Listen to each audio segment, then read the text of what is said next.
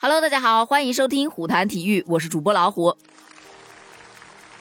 最近呢，关于塞尔维亚职业网球运动员、现世界排名第一的德约科维奇遭到澳大利亚的驱逐，无缘澳网的新闻登上了热搜。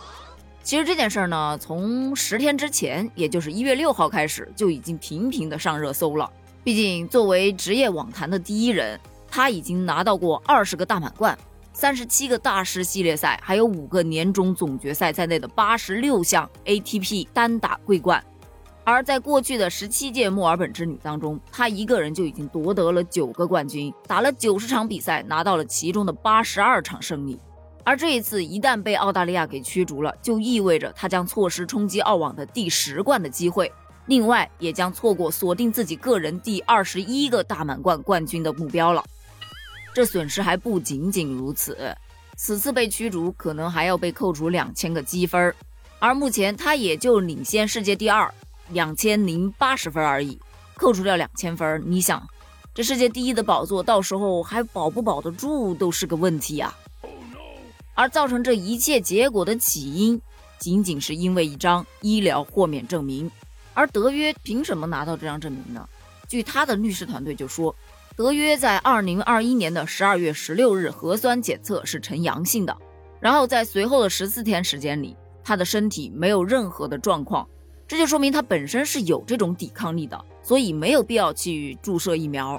因此呢，在十二月三十日，澳网首席医疗官就给了他这张豁免证明书。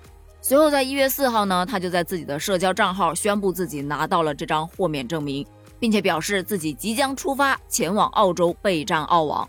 也就是从那一天开始，这件事儿就一直热度不断了。主要的声音呢有两种，一种是反疫苗者纷纷为他叫好啊，就认为他拒绝强制接种疫苗，从法律的层面上既捍卫了自己的尊严、自由，而且也给了同样态度的人提供了成功的案例。说白了，就是成为别人心目中的榜样了。另一部分呢，则是针对他不打疫苗这件事儿就展开热议，说凭什么他可以啊？凭什么要给他一个人开绿灯呢？我们就得非打了疫苗才能来参赛呢？可能反响过大吧。于是澳洲总理他就态度非常强硬的声称，不排除取消州政府的决定，拒绝德约入境。于是，在一月六号德约降落墨尔本之后，就被单独给扣留了。不仅签证被联邦政府给取消了，随后还被送往了移民隔离酒店。于是德约的团队就开始上诉，事件就开始升级了。在一月十号的时候，德约的这个上诉就正式开始了。最终，法官是裁判撤销了联邦政府的决定，并且政府是需要支付德约在隔离期间的开销和费用的。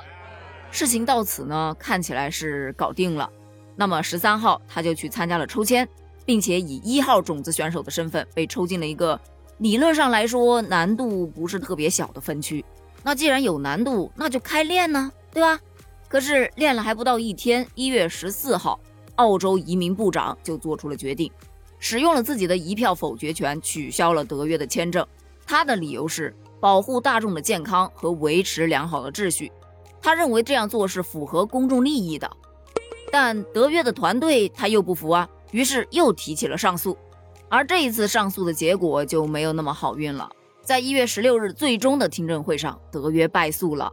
其实理论上来说，他还有机会去申诉，但是由于赛程原因呢，就算他现在去上诉，也无法赶上马上就要开始的澳网正赛了。在结果出来之后呢，德约接受采访就表示称，虽然对裁决感到非常的失望，但是还是会配合有关部门离开澳大利亚的。